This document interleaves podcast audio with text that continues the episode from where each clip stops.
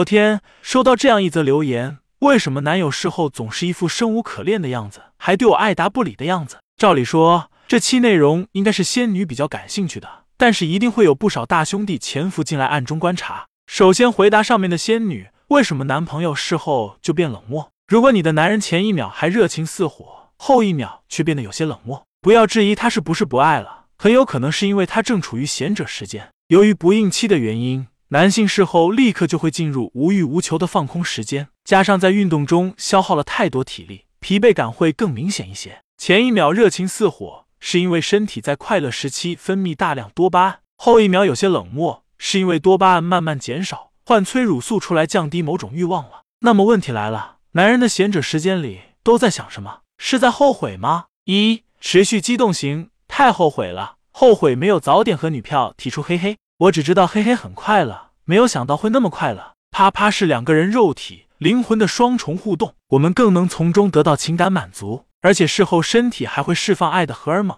催产素，让你与伴侣的联系更加紧密。二渣男懊悔型，原本只是想玩玩，看他一脸深情的样子，不会还想让我负责吧？不用说，这类就是姐妹们口中用下半身思考的那种男人，只上床不恋爱，睡完就失去新鲜感，想跑路了。仙女们一定要在深入交流前辨别对方到底是爱你还是想睡你。万一不幸遇到这样的男人，尽早远离，避免纠缠。三摆烂型，刚才太紧张了，他会不会觉得我太快？四虚弱型，好累呀，没想到年纪大了，动一会就这么累，啪啪一会就感觉特别累。可能是身体素质下降，白天过度疲劳导致的。这种情况，男性应该好好休息，通过食补提升性能力，效果真的微乎其微。吃一百个腰子也不如平时多锻炼身体，做做 PC 机运动。另外，事后一支烟对身体伤害很大，甚至会影响勃起能力。什么才是事后的正确操作？结束后的第一件事，检查雨伞有没有破损，可以躺在一起放空小憩，这是对贤者时间的尊重。